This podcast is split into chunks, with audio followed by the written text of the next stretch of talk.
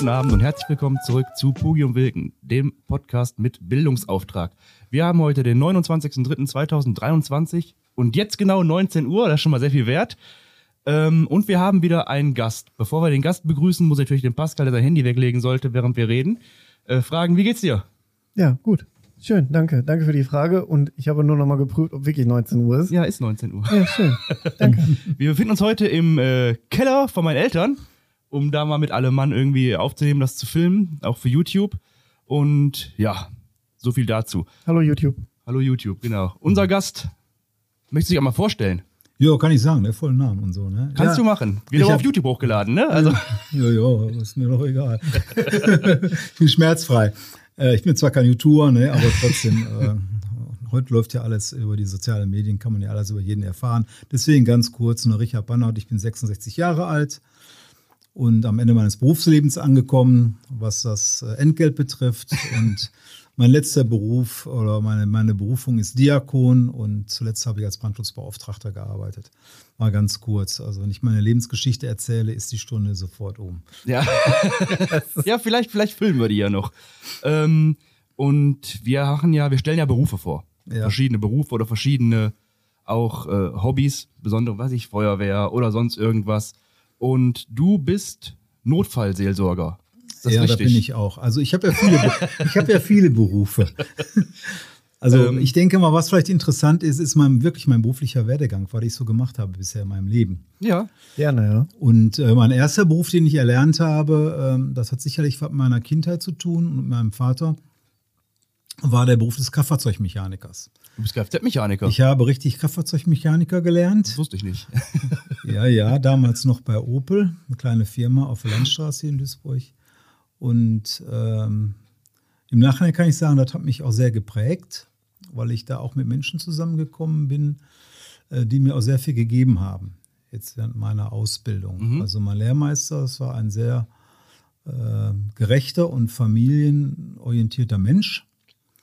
Ich sag mal, wir Lehrlinge oder Stifte, wie man früher sagte, wir waren quasi seine Kinder, weil er hatte keine Kinder. Okay. Und ähm, ich habe dann in der Situation, also ich war früher auch in der katholischen Jugend tätig, bin ja später konvertiert, habe dann da auch schon Leute kennengelernt, die auch zum Christentum gewechselt sind. Also Atheisten, Menschen, die sich also wirklich, kann man heute würde man sagen, als Schwein benommen haben, sind Christen geworden und haben das ganz offen auch dann gezeigt. Und das ist natürlich dann auch imponierend, was einen so dann auch längere Zeit dann beschäftigt. Ja, nachdem ich damals mit meiner Ausbildung fertig war, äh, kam die Ölkrise. Und damit fuhren noch keine Autos mehr auf den Straßen. Man brauchte also nicht mehr, brauchte nicht mehr alle 5000 Kilometer in die Werkstatt fahren zur Inspektion. Das war ja früher so. Ne? Heute fährt man 30.000. Ja, und äh, dann waren wir natürlich dann als Stifte über. über. Und ähm, in der Zwischenzeit war ich dann also 17, 18, äh, war ich dann in die Feuerwehr eingetreten. Und was ja schon vorher so Familiengehen war, eine Feuerwehr. Mein Vater war ja schon eine Feuerwehr und andere aus der Familie. Und äh, ja, dann, was machst du, ne? Ja, jeden Tag zum Arbeitsamt, den bin ich ja richtig auf den Nerv gegangen. Okay. Und irgendwann haben die mir dann eine Stelle gegeben, wo ich mich vorstellen sollte, eine Adresse bei einem Busunternehmen. Kleiner Busunternehmer, der früher Schulfahrten gemacht hat und ein paar Reisebusse und Taxi hatte. Ja, und dann bin ich da hingedackelt und hat der gesagt, ja, ich brauche jemanden, der meinen Fuhrpark hier repariert. Und äh, das waren damals Ford Transit, dann so die klassischen Mercedes-8, große Casebohrer-Busse und Magirus. Ja, und habe ich dann da angefangen und habe dann zu reparieren. Ne? Wer mich kennt, der weiß, irgendwann ist, die- ist die Routine da. Ne? Und dann saß ich natürlich wieder rum. Ne? Hat mir auch nicht gefallen. Und dann kam der Chef auf die Idee, pass mal auf, du kannst auch morgens und nachmittags Behindertenverkehr fahren. So, habe ich für einen neuen Impuls bekommen. Und äh, habe dann Behindertenverkehr gefahren und habe dann hier in Duisburg den ersten Bus gefahren mit einer Hebebühne für Rollstuhlfahrer. Und da bin ich dann in Kontakt gekommen mit Kindern, wie man so schön sagt, progressiven Muskelschwund, also die ihre Muskeln verlieren. Und da habe ich dann auch den ersten erlebt, der dann so dem so schlecht ging, dass er also nur eine geringe Lebenserwartung hatte. Und parallel dazu habe ich dann natürlich auch so eigene Glaubenskrisen dann erlebt. Okay. Ne? Katholische Kirche erlebt man ja heute im Augenblick auch, ähm, was wieder da so abgeht. Sprich du weiter. Die Uhr tickt. Die auf vergessen auszumachen. Die hört man jetzt gleich. Aha. Ja, das Problem haben, das Problem haben wir ja äh, heute ja auch in irgendeiner Form geschaltet sich das ja weiter. Und ähm, dann habe ich mir für mich so in Kontakt mit den Behinderten überlegt, ne, also ewig Bus fahren und Autos reparieren willst du auch nicht. Das kann nicht dein Leben sein, weil irgendwann merkst du das im Rücken Mhm. und, und, und den Knien. Also da ich ja groß bin, hatte ich ja schon Probleme. Dann habe ich gedacht, naja, okay, jetzt musst du noch was anderes umgucken. Ne? Und dann war das so, äh, dass ich gedacht habe, jetzt gehst du in die Behindertenarbeit.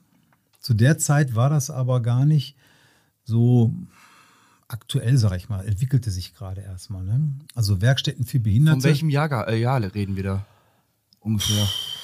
Was war das? Das war so Mitte der 70er, 70er Jahre. Ah, okay. Also schon ein paar Tage her. Ja. Das ist schon, das ist schon wirklich, das ist schon wirklich, das ist schon wirklich ein paar, das ist schon wirklich so 70er, 80, 80er Jahre.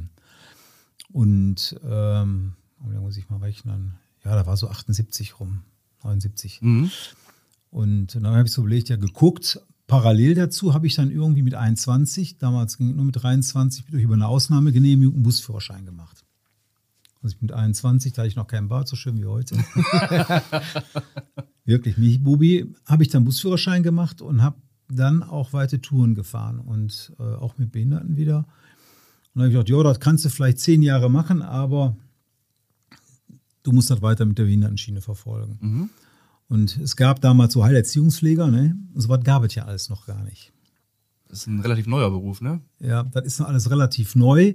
Wobei, wenn ich jetzt in den neuen Bundesländern gucke, zum Beispiel in Sachsen, werden die gar nicht mehr ausgebildet. Ach, Ist ganz traurig, ja. Auf jeden Fall, ich habe dann geguckt, was machst du und wo möchtest du gerne arbeiten? Da ich natürlich handwerklich immer schon was gemacht habe, natürlich Handwerk. Und damals kamen die ersten äh, Werkstätten für Behinderte auf. Vorher gab es nur die beschützenden Werkstätten, wo Besen gemacht wurden, Bürsten und so ein Kram für Menschen, also mit Sehbehinderung. Ne? Sonst gab es ja nichts für die Menschen. Und äh, ja, dann habe ich mich äh, umgetan und ja, Ausbildung gibt es da auch noch keine pädagogische. Ne? Und ich bin der Meinung, man muss ein gewisses Grundwissen haben, wenn man was macht. Und äh, ja, dann habe ich überlegt hin und her, ja, mittlere Reife nachgemacht. Ne? Ich war früher in der frühe Schule faul. Ne? Also immer, immer, immer, nach, im Prinzip- immer, immer nach dem Prinzip der größtmöglichen Faulheit gearbeitet. Nur so viel, wie man eben brauchte. Können wir bestätigen. ja. Ja, das, das, aber das ist ja nicht schlimm. Ich kann, wenn ich zurückblicken, kann ich sagen, ist das nicht schlimm. Ne, ist er doch nicht. Und äh, ist vielleicht manchmal auch ganz gut. Da lernt man sich auch besser kennen. Ja, was habe ich dann gemacht? Ich habe dann ein Vorpraktikum gemacht im Kindergarten, ein halbes Jahr. Ne? Dann kam so der Spruch zu Hause, weil ich noch zu Hause wohnte, von meinem Vater. Der entwickelt sich zurück, der geht jetzt wieder in den Kindergarten. Die haben das alle nicht verstanden, was ich will. Ne? Was ja dann meistens so ist, ist schwierig für Eltern. Das war in den 80ern, hast du gesagt. ja, ja, gehabt, das ne? war so eine 80er. War das da nicht auch noch quasi fast nur ein Frauenberuf? Ja, klar. Ja, Ich war, ne? ich war damals an der Vorschreibfachschule, war ich dann, also ich, als ich dann anfing, war ich der erste Mann. Da hat es da dicke Diskussionen gegeben bei den, Ach. bei den Lehrkörperinnen, sage ich mal. Das war, also, das war gar nicht so einfach. Aber ich habe da auch Fürsprecher gehabt und die Schulleitung hat sich da durchgesetzt und hat gesagt, also wir brauchen in dem Beruf auch Männer. Gerade was so offene Tür anbelangt ne, und Bauspielplätze und so weiter. Das waren ja so Konzepte, die damals ja ganz gut äh, so im Fluss waren und aufkamen. Wobei es ja heute noch oft so ist, dass äh, in dem Erzieherberuf deutlich mehr Frauen als Männer arbeiten. Ja. Ne? Ja, das hat sich irgendwie. Also es ist schon Ist mehr. immer noch eine äh, Aus ja, aber ist schon Aber mehr das, noch das, eine ist, das ist immer noch eine Ausnahme und ich denke mal, das hängt ganz einfach damit zusammen, äh, äh, wenn man das so mal betrachtet, man redet überall von Gleichberechtigung, aber es gibt so klassische Berufe, da waren immer schon die Frauen und dann meint man, da müssten immer die Frauen sein. Andererseits, wenn ich sehe, was wir heute für Lebensformen haben, ja, zwei Frauen, ein Kind, zwei Männer, ein Kind, da kann man natürlich auch nochmal gesondert drüber diskutieren, wie gut oder wie schlecht das ist, aus Pädagogensicht oder beziehungsweise aus Bibelsicht Mhm. Kann man da auch nochmal drüber diskutieren. Ähm, ist das schon schwierig, aber man merkt ja heute auch bei unvollständigen Familien, sage ich mal, dass die männliche Bezugsperson oder manchmal auch die weibliche Perso Bezugsperson fehlt. Die weibliche wird eher aufgefangen als die männliche. Und das hat später, das ist so meine Erfahrung, die ich gemacht habe im Berufsleben und auch im Leben so, hat das für, für, die, für die männlichen, für die männliche Bevölkerung, für die Jungs, hat das nur Nachteile. Wenn sie im Großwerden, im Erwachsenwerden keine männliche Bezugsperson haben. Warum? Okay, ich wollte gerade fragen, in, Das inwiefern muss denn? man ja erklären. äh, weil die mit vielen Verhaltensweisen, die Männer normalerweise haben, gar nicht konfrontiert werden, sich gar nicht auseinandersetzen können. Aber was sind denn normale Verhaltensweisen von Männern? Ich, sa- ich sag mal, geht ganz einfach los bei handwerklichen Geschichten. Es gibt Frauen, die sind handwerklich geschickt, aber die Frauen sind schwerpunktmäßig ja, klassische Rollenbild. Ja? Ja. Küche, Kirche, Kinder. ja. Ja, so. Und ein Mann, der macht ganz andere Sachen normalerweise. Der geht arbeiten, ja, der diskutiert mal über Politik, ja, der geht, mit den, geht mal raus und macht mal was im Garten oder am Haus oder weiß ich nicht, repariert irgendwas. Damit werden die gar nicht, kommen die gar nicht, kommen die gar nicht in Berührung. Aber das ist ja schon ein sehr, sehr, sehr klassisches äh, Frauen- und Männerbild, ne? Ist uralt, kannst du nachlesen in der Bibel. ja, Schon ja, so meine ich ja. Ist, ist ja uralt, ist ja, Ja, nicht ja. mehr aktuell. Es ist, es ist nicht mehr aktuell, aber es zeigen sich im Laufe der Jahre jetzt, und das wird sie auch weiter so sehen, werden sich Defizite ein, werden, sich, äh, werden, sie- werden, werden sichtbar. Das sieht man heute schon beim Verhalten von vielen Kindern, auch in den Kindergärten und Krippen, wenn man sich mit den Leuten da unterhält. Okay. Das ist nicht mehr so wie früher. Auch in den manuellen Fähigkeiten nicht. Da kann mich einer versteinigen. Aber wenn man wirklich ehrlich ist, und ich denke mal, heute ist man in vielen Punkten in unserer Gesellschaft nicht mehr ehrlich. Ja, also es hat immer noch seine Bedeutung, es zweierlei Menschen gibt. Wenn es was anderes gibt noch, zusätzlich, okay, dann ist das so. Dann will ich das nicht in Abrede stellen. Ja, aber da komme ich wieder auf die Bibel zurück. Da kann man auch wieder diskutieren ohne Ende. Ja, es gibt, es gibt zwei Menschen, die sind geschaffen worden. Eines der Mann und die Frau. Und wenn die beiden nicht geben würden, dann gäbe es doch keine Kinder. Ja, biologisch. Mann, Mann, gesehen. Mann, Mann, biologisch, das klappt nicht. Frau, Frau, biologisch klappt das auch nicht. Wenn sich zwei zusammenfinden und die leben zusammen als Gemeinschaft und so weiter, ist für mich das okay. Aber es macht sich keiner Gedanken, welche Defizite entstehen, wenn ein Kind nur mit zwei Männern aufwächst oder mit zwei Frauen. Mhm. Ja? Kann, ich, kann ich nicht ganz nachvollziehen, wenn ich ehrlich bin. Kannst du nicht nachvollziehen? Also ich betrachte das immer auch aus der biblischen Sicht. Ja, ja. So, und dann sollte man auch mal ganz klar mal äh, kritische Psychotherapeuten und Psychologen fragen. Mhm. Ja, die, die hinterfragen das nämlich auch. Aber die werden jetzt im Augenblick von einer großen Masse von, von, von diesen Personengruppen, ich sage extra Personengruppen, werden die versucht, mundtot zu machen. Bis man eben auch hin, hingeht und versucht, Theologen, die ganz einfach bibelkonform auch darüber berichten. Gibt zum Beispiel Oliver Latzel in Bremen, sollte man sich mal angucken. Äh, ganz interessanter Pfarrer, der bibelgerecht äh, äh, arbeitet. Der hat in einem Eheseminar, hatte das mal ein bisschen dargelegt. Ja, und da ist dann auf, auf diese Personengruppe eingegangen. Das hatte zur Folge, dass der jetzt Gerichts, schon mehrere Gerichtsprozesse am Hals hatte, dass er freigesprochen worden ist, aber dass dann Kräfte gearbeitet haben aus diesem Personenkreis, dass dieser ganze Prozess wieder neu aufgewickelt wird. Also diese Toleranz, die auch von diesen Personen da sein müssten, Ja. und die Auseinandersetzung damit. Es gibt zwei Frauen und zwei Männer, die haben ein Kind. Ja, was hat das für, was hat das, was hat das für Schwierigkeiten, was hat das nicht für Schwierigkeiten? Da wird, glaube ich, zu wenig drüber nachgedacht und auch zu wenig weit nachgedacht. Es mag gut klappen, keine Frage, aber es kann nicht die Regel sein unserer Gesellschaft. Das funktioniert nicht. Weiß ich nicht. Kann Wo, ich, kann, kann, also wenn, wenn keine, wenn, wenn, sagen, wenn keine. Ehe mehr gibt, wenn keine Ehe gibt, kein Mann und keine Frau, wie sollen, woher sollen die Kinder kommen? Ja, aber Ehe heißt ja nicht Mann und Frau. Du kannst ja auch zwischen Mann und Mann und Frau und Frau. Dann Ehe ist das für haben. mich, dann ist das für mich keine Ehe, so nach dem biblischen Sinne, dann ist das für mich eine Partnerschaft. Ja, aber die werden ja trotzdem getraut. Also das ist ja, Das ist eine staatliche Geschichte.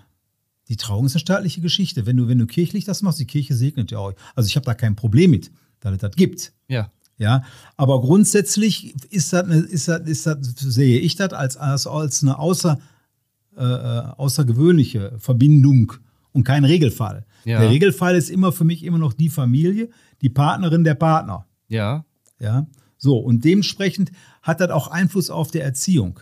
Okay. Wir kriegen, wir haben jetzt das, was wir im Augenblick sich hier abspielt. Die, äh, das Ergebnis werden wir in zehn Jahren bekommen. 10, 15 Jahren. Das werdet ihr eher noch mitkriegen an der Front als ich. Also glaubst du wirklich, dass das so ein gewaltiger und Ja. Also ich, ich kann es halt nicht beurteilen, ich weiß, ich weiß es nicht. Gib ein Beispiel, gib ein Beispiel. Guck mal, wir haben den Zweiten Weltkrieg. Und jetzt haben wir ja eine Ukraine. Ja. Wir haben im Zweiten Weltkrieg haben wir ganz viele Waisen gehabt. Jo. Wahrscheinlich. Sehr, sehr, Sehr sehr viele, viele. Sehr, sehr viele Kinder, die traumatisiert waren, die Waisen waren und so weiter und so fort. Wir haben heute Untersuchungen, wo ganz klar heraus hervorgeht, viele sind auch alleine geblieben. Viele waren nicht bind- bindungsfähig. Mhm. Da waren sehr viele Defizite. Das wird verdrängt. Das wird verdrängt. Heute wird aktuell diskutiert, wie ist das mit Kindern, die eine äh, Ferienverschickung waren, ja, während dem Dritten Reich und dann auch in den 60er, 70er bis hin zu den 80er Jahren. Ich bin auch verschickt worden. Das war für mich, ein, das war für mich ein, ein Trauma und für den Jungen, mit dem der aus dem gleichen Haus war. Ja, wir sind damals, das weiß ich heute äh, rückblickend, wir sind damals äh, quasi äh, behandelt worden, also war mit Menschen zusammen, mit, mit Pädagoginnen und Pädagogen, die während der NS-Zeit ausgebildet worden sind. Ja, ja. Und die haben sich von der Ideologie nicht verabschiedet. Und dann viele Kinder eben bei, die aus, aus wirklich, wenn du das siehst, äh, aus, aus, aus Familien, wo es keinen Vater mehr gab. Meistens nur noch Mutter, Oma, Tante. Weil der Vater im Krieg. Ja. Und mit den Leuten musst du dich mal unterhalten, was die sagen. Und da kommen wir wieder auf die gleiche Situation. Und was, was da ganz stark ist, diese Leute sind natürlich dann auch, diese Kinder und, und Jugendlichen, die sind dann natürlich auch sehr anfällig gew äh, geworden für Missbrauch, wo wir heute großartig darüber diskutieren. Diskutieren wir darüber. Nö.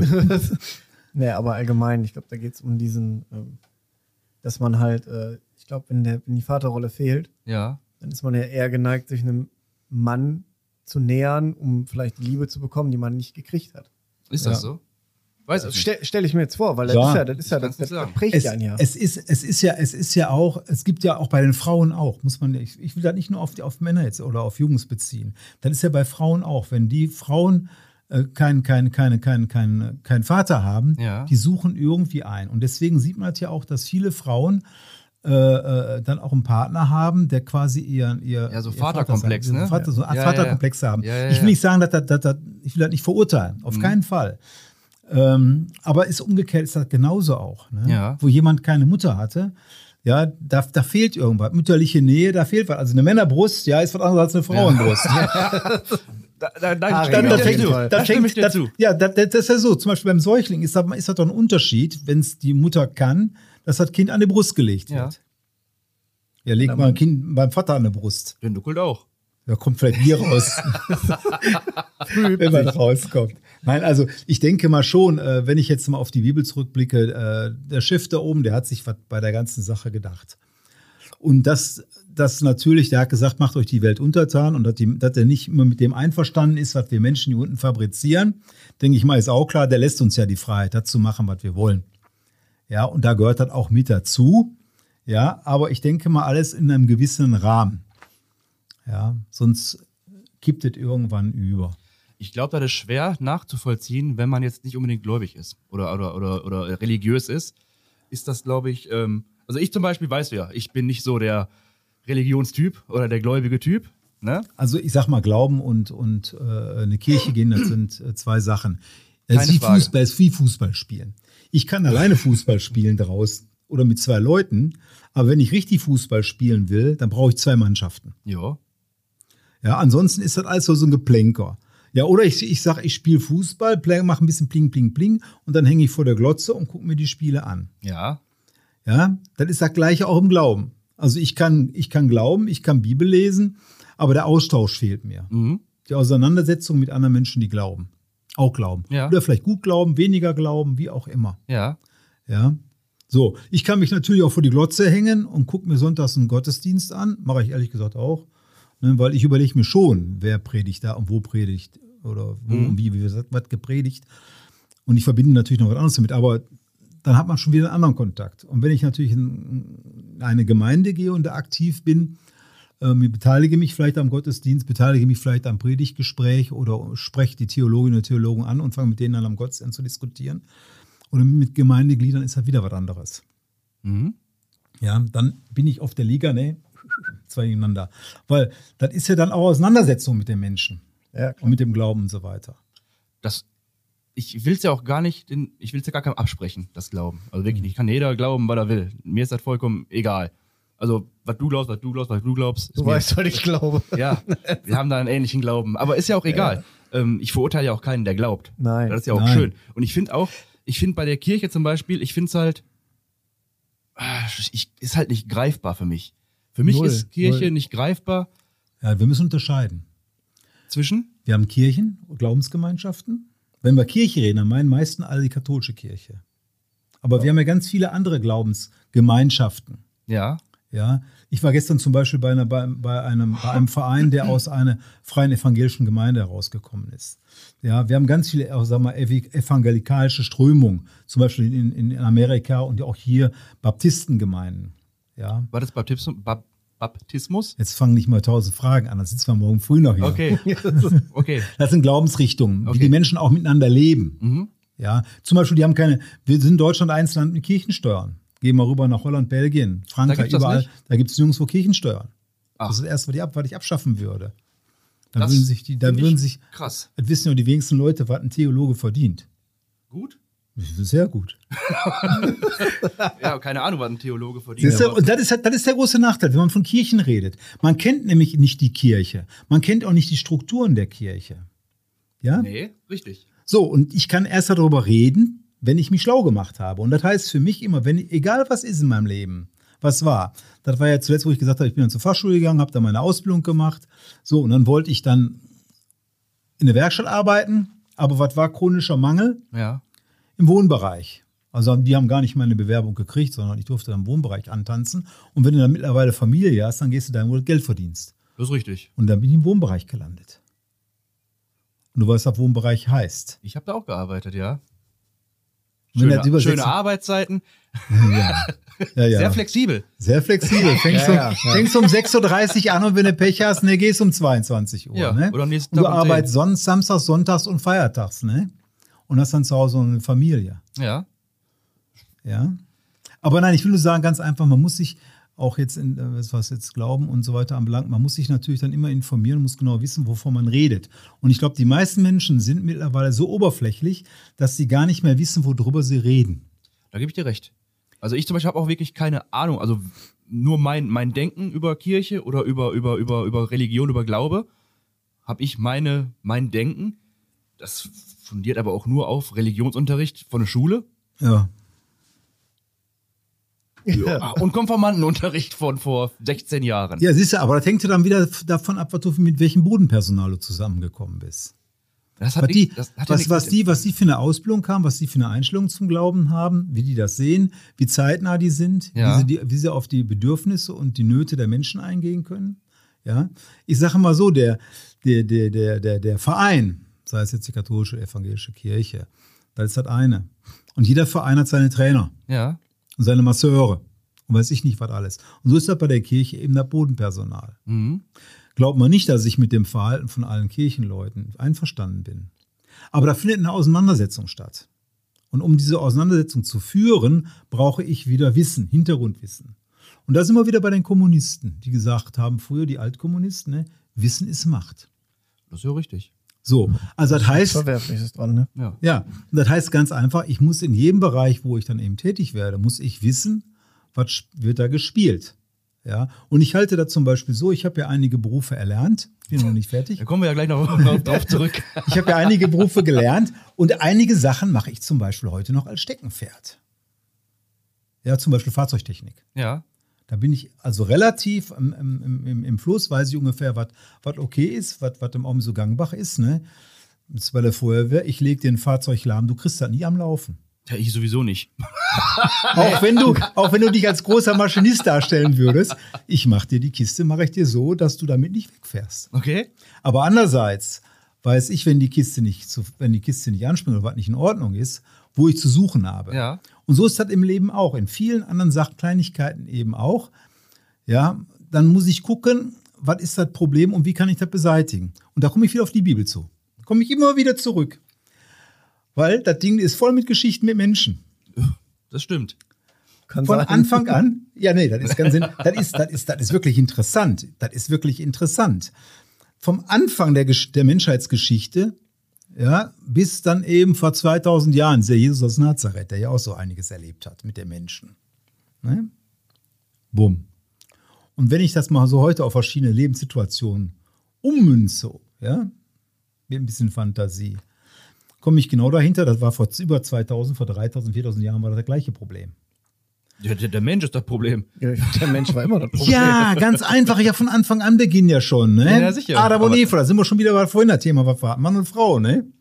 Ja, und das ist ja das, was ich als, als Problem oder als Herausforderung sehe, dass immer dieses Mann und Frau biologisch gesehen, ja, es geht nicht anders. Also klar, mittlerweile Gentechnik und hin und her geht's auch anders, aber erstmal Ja, aber ursprünglich. auch nur mit Frau. Das geht auch nur wieder mit Mann. Frau. Ja. Du kannst, äh, Aber trotzdem ist, es, ist dieses, ist- dieses, das ist dieses so. Zusammenleben von Mann und Frau, dass das halt immer so, dass, dass es so sein muss. Das ist halt biologisch. Also zur Fortpflanzung. Reine Fortpflanzung, gebe ich euch vollkommen recht. Ja, ja. Ist es vorgesehen, Das Mann und Frau. auch nur, ne? sonst, Alles- sonst passt es halt nicht. Vor, reine, vor- reine, rein, rein Fortpflanzung, rein, rein vor, ja, aber das ist halt die Krux bei der ganzen Sache. Jetzt stell dir mal vor, jetzt gäbe es keine Frauen mehr. Ja. Dann würden die Männer würden aussterben. Das ist richtig. Weil da bisschen Samen, was wir da ab, absondern, ne? Da, das ist kein Thema, ne? Da reicht einer für 100 Frauen vielleicht. Da kommt genug raus, ja. So. Aber wie ist das denn umgekehrt? Schwierig. Ganz, ganz schwierig. Und ich denke mal, das ist unsere Haltung, die wir nämlich heute haben in der Gesellschaft immer noch. Wenn man sich das mal anguckt. Anfang der 50er Jahre musste eine Frau, wenn sie einen Führerschein gemacht hat, von einem männlichen Mitglied der Familie, sprich vom Vater und wenn es den nicht gab, dem Bruder oder dem Vormund, eine Unterschrift haben, wenn die eine Ausbildung machen wollten, beziehungsweise einen Führerschein. Ja. Ja, das ist ja Aber das ist ja, komplett das ist ja nicht, Banane. das ist aber das ist ja nicht in Wir, Ordnung. wir, wir, ja, ja, aber wir, wir, aber ja, ja, klar, aber das ist ja so ein Beispiel. Wir erheben uns aber heute darüber, wenn wir gucken, wie unsere Eingewanderten oder hier zum Arbeiten hergekommenen Mitbürger mit ganz anderen Ide vor, idealen Vorstellungen, Ja. mit ganz anderen Richtungen, machen wir uns auf der großen moralische, mit der großen moralischen Keule stehen wir da und sagen, die läuft im Kopftuch rum, ja, und ja, was machen da die Männer? Die Männer machen da nichts anderes. Richtig. Die machen Männer wir üben die 70 Macht, die Männer, die haben. Männer üben schon seit Jahrzehnten, Jahrhunderten üben die die Macht über die Frauen aus und das begründen die auch wieder religiös mit dem Koran. Ja. Also haben wir doch ganz einfach, wenn man, wenn man jetzt von der, von der Geschichte her sieht, haben wir den Mann, der versucht, alles, was nicht gerade Mann ist, unter seine Kontrolle zu kriegen. Richtig. Ist keine Gerechtigkeit. Richtig. Das ist schon ewig ein Problem, ja. Ganz genau. So, und jetzt haben wir das Problem, dass wir auch, das kommt jetzt noch mit erschwerend mit dazu, dass wir jetzt natürlich auch andere Lebensgemeinschaften haben. Ja. Ja, so. Das wird das Problem auf lange Sicht weiter verschärfen, weil es nämlich dann ein Problem gibt der Fortpflanzung. Wie wollen sich zwei gle- gleichgeschlechtliche, egal wer, wie wollen die sich vermehren, in Anführungsstrichen, wo es nicht geht? Die Männer, die können ein Kind jetzt adoptieren, können es großziehen, machen es vielleicht super, besser als irgendjemand, der aus sozialen Gründen nicht die Möglichkeit hat. Machen das wesentlich besser. Das Kind meinetwegen kriegt eine super Bildung, ja, wird ein tofte Mensch. Das gleiche auch bei Frauen. Aber das, was die Männer da fabrizieren, wird aussterben. Meinst du diese Unterdrückung-Dingen? Oder wovon redest du jetzt? Nein, ich rede jetzt rede nicht jetzt von der Unterdrückung, aber dieses Modell Mann, Mann, Ja. Frau, Frau, Ja. da werden die Männer werden aussterben. Wenn man nur so leben würde, Ja. mit Sicherheit. Aber Also das Modell, jetzt Männer, Männer, das wird aussterben. Das andere Modell, Frau, Frau, das kann überleben. Die Frau braucht sich nur jemanden suchen und hat den Samen. Fertig. das ist richtig. Aber zum Glück leben wir in einer Gesellschaft, wo alles vertreten ist. Ist das Mann, Glück? Ja. Mann, Mann, Frau, Frau, Frau, Mann, Mann, Frau. Ist das Glück? Ja, da muss ich ja erstmal drüber diskutieren. Also meiner Glück? Meinung nach ist das schon Glück oder ist das schön, dass jeder Mensch, wenn ich jetzt schwul wäre, hätte ich halt echt wenig Bock mit einer Frau zusammenzuleben. so, dann würde ich halt gerne mit einem Mann zusammenleben. Oder wenn ich jetzt eine lesbische Frau wäre, würde ich auch lieber mit einer Frau zusammenleben als mit einem, mit einem Mann. Und das ist doch schön, dass das. Hm. Kennst du, kennst du Lesben und Schwule? Hast du schon mit Lesben und Schwulen gearbeitet? Ja, Ja, ich auch. Ich kenne auch welche privat, ja. jetzt haben wir den Salat. Jetzt wirst du angerufen. Ich habe keine, hab keine Rufbereitschaft. Wir lassen es wimmeln. Wir lassen es wimmeln. Ich sehe, wer anruft, hoffentlich, und dann kann ich zurückrufen. Nein. Ähm, der bringt mich jetzt wieder von, von, von, von, von, von, von meinem Faden ab. Ah, ich muss da dran gehen. Mach mal kurz Pause. Jetzt kannst du wieder. Also normal ist das auch nicht mein Thema, äh, worüber ich äh, großartig diskutiere, weil ich habe äh, mit Lesben und Schulen habe ich immer gut zusammengearbeitet. Wird, wird nur dann schwierig, weil es auch bei Lesben, äh, habe ich das mehrmals erlebt, wenn dann irgendeine Beziehung kaputt geht, Mhm. äh, traut die Leute so dermaßen aus den Socken, ähm, dann ist das schon müßig, die wieder einzufangen und dass sie wieder arbeitsfähig werden. Und das ist bei, bei Schwulen ist das wohl auch ähnlich so, habe ich aber direkt nicht, nicht erlebt. Und äh, ich sag mal, wenn dann Kinder dabei sind, Ja. betroffen sind, dann wird es schwierig. Aber ich glaube einfach, dass das, egal ob du jetzt schwul, lesbisch, wie sonst was bist, ist das ja immer schwierig bei einer Trennung, ist es immer schwierig bei, bei, bei Verlusten oder wenn denn, für die Kinder ist es halt immer schwierig, egal welche Sexualität du hast. Äh, du hast. Also das denke ich, ne? Ja. das ist halt meine Meinung. Das ist richtig. Aber ich sag mal, ich orientiere mich da mal ganz einfach an der Bibel und in der Bibel ist das ja letztendlich auch nicht so vorgesehen, weil ich habe das ja vorhin mal kurz umrissen, was das für Probleme Ja, hat. ja. Wenn, wenn alle Männer auf einmal jetzt äh, äh, äh, schwul würden, ne, dann wird irgendwann hätte sich das erledigt. Ne, Aber das wird ja nicht passieren. Boah, weiß ich, was in 100 Jahren ist? Nee, das weiß keiner, aber also ich gehe nicht davon aus, dass es Weiß ich, was in 100 wird. Jahren ist. Vielleicht brauchen wir in 100 Jahren, vielleicht brauchen die Frauen auch keine Kinder mehr austragen. Dann macht das eine Maschine. Ne? Weiß ich, wie das ist. Wissen tut man es nicht. Weiß ich nicht. Ich weiß nur eins, dass das, äh, wenn man dann in die Bibel reinguckt, äh, nicht vorgesehen ist, nicht gedacht ist von dem Chef da oben. Und äh, dann wird irgendwas anderes sein. Ich finde es auch okay, dass, dass du das so siehst, ne? Aber also ich sehe es halt komplett anders. Und das ist halt das, was mich auch wieder an der, an der, an der Bibel oder an der, an der Religion, wie man es nennen will, stört. Aber darauf gehen wir jetzt nicht weiter ein. Wir wollten ja hören, was du so beruflich gemacht hast. was habe ich beruflich gemacht? Du Also warst ich war, jetzt auf Station, hast du gesagt, im ich war Wohnheim. jetzt, ich war jetzt, ja, ich habe damals, das war ganz interessant. Ich bin im Wohnheim gelandet und habe noch im Behindertenbereich diese Großversorgung erlebt, die, das Ende. Wo also 20 Leute und mehr in einem großen Saal geschlafen haben. Ach du Scheiße, das hast du noch mitbekommen? Ja, klar. Und wo alle Leute dann in Blaumännern äh, eingekleidet wurden morgens. Das muss man sich so vorstellen. Da war so ein großes Gebäude, da haben alle drin geschlafen. Und dann hast du zwei Ebenen gehabt, einmal Parterre und erste Etage. Und überall stand dann ein Wagen. Da waren diese blauen Arbeitsanzüge, die Hosen drin. Mhm. Kennst du vielleicht ne, auch. Ne? So Latzhosen wahrscheinlich, ne? Diese- Ne, ne, ne, ganz einfache Bunthosen nur. Okay. Und dann so blaue Arbeitsjacken und dann so Pullover. Unterwäsche, Strümpfe. Ja, dann bist du mit dem Wagen vorbei an dann an, über den Raum rein. Manchmal gab es auch kleinere Zimmer, wo vier oder sechs Mann drin geschlafen haben oder acht. Ja, dann ist dann jeder gekommen, da hast du geguckt, passt. Nee, passt nicht, passt dem. Hast schon ein Unterhemd. Hast schon eine Unterhose, hast du Strümpfe. Ja, da, ja konnte schon mal, da konnte schon mal die Hose konnte ein Stückchen kürzer sein oder ein bisschen länger. Ne, kürzer ist schlecht, kriegst du im Winter kalte Beine. Im Sommer kannst du dir hochkrempeln oder so. Ne? Ja, und wenn die fertig waren, dann standen, traten die alle an. Eingangstür, da kriegte jeder seine Rauchwaren wieder ne? und seine Zigaretten. Aber die waren nicht doof, ne? die hatten ja alle ein Depot irgendwo. Hast du gemerkt, wenn du Nachtwache gemacht hast. Ne? Ja, und dann gingen die zu einem anderen Bereich, wo die dann tagsüber untergebracht waren. Also dann gab es dann Frühstück, Massenversorgung. In so einem Frühstückssaal wahrscheinlich, ne? Alle war, ein großer, war ein großer. Saal mit Tischen, da wurde dann alles draufgestellt von, von den Hauswirtschaftskräften. Ja, und das Start, Startzeichen war dann immer bei der Mahlzeit das Gebet und Amen. Okay. So, und die großen Kräftigen, ne? pff, meine. Also das war richtig hier noch mit Ellenbogentechnik. Und ich bin in der, in der Phase reingekommen, da wurde das gerade abgeschafft und man hat dann kleine Wohngruppen gebildet. Was heißt klein? Immer so acht bis zehn, zwölf Leute So wie es heute wie es quasi heute ist. wie es quasi heute ist. Und man hat dann auch äh, individuelle Förderung mit den Leuten gemacht. Die haben auch alle ihre persönliche Kleidung bekommen nach und nach. Also wie es jetzt, sage ich mal, wie vor ungefähr zehn Jahren noch so war. Also wenn man sich jetzt da die Behindertenhilfe anguckt, da wird hier überall gespart. Ja.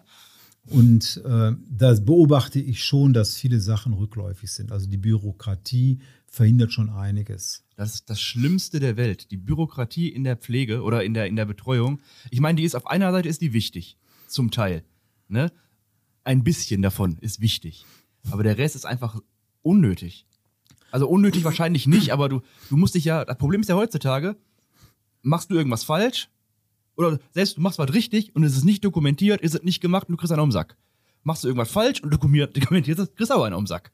Also, ne, das ist halt extrem schwierig. Um sich abzusichern, wird halt die Doku gemacht. Wird immer mehr und immer mehr und immer mehr, sodass du die Leute abends um 18 Uhr im Bett schmeißt, damit du bis 10 Uhr dokumentieren kannst und am Feierabend haben kannst. Und das ist doch krank. Das ist wirklich krank. Das ist, das ist, das ist, das ist schon teilweise wirklich pervers, was da Ja. abgeht. Vor allen Dingen, wenn man heute sieht, auch wenn man, sagen wir mal, jemanden hat, der nach äh, einer Grundsicherung lebt. In der Grundsicherung lebt. Und der muss dann immer für seine Grundsicherung einen Antrag stellen.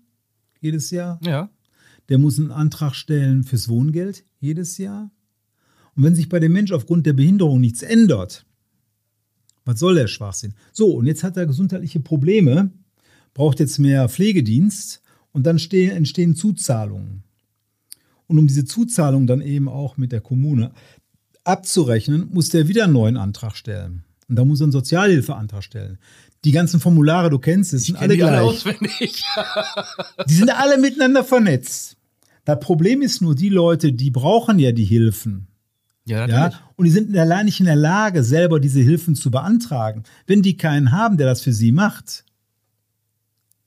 sind sie auf gut deutschen Arsch gekniffen. Da ist ja das Problem zum Beispiel im ambulant betreuten Wohnen. Ne? Jetzt möchte einer Hilfe haben. Dann kommt er zu dir, ne, sagt, hi, Richard, ich brauche Hilfe. Und das du, alles klar. Dann müssen wir aber erstmal einen Antrag machen. Das dauert dann so zwei Monate, bis der geschrieben ist, bis du alle Unterlagen dafür zusammen hast. Und die Zeit kriegst du erstmal gar nicht bezahlt. Wenn du Glück hast, kriegst du die rückwirkend finanziert. So, das heißt aber, du musst mit dem ja Kontoauszüge besorgen. Du musst mit dem ärztliche Gutachten besorgen, wenn er nicht alleine kann. Sozialhilfegrundantrag, Hilfeplan ausstellen. Das sind dann zwei Monate Arbeit und dann lehnt der LVR den ab und du hast zwei Monate gearbeitet für Nöppes. Und du musst mal gucken, warum der teilweise abgelehnt wird. Ich weiß warum. Ja, ja, ich, ich kenne diese Schreiben alle.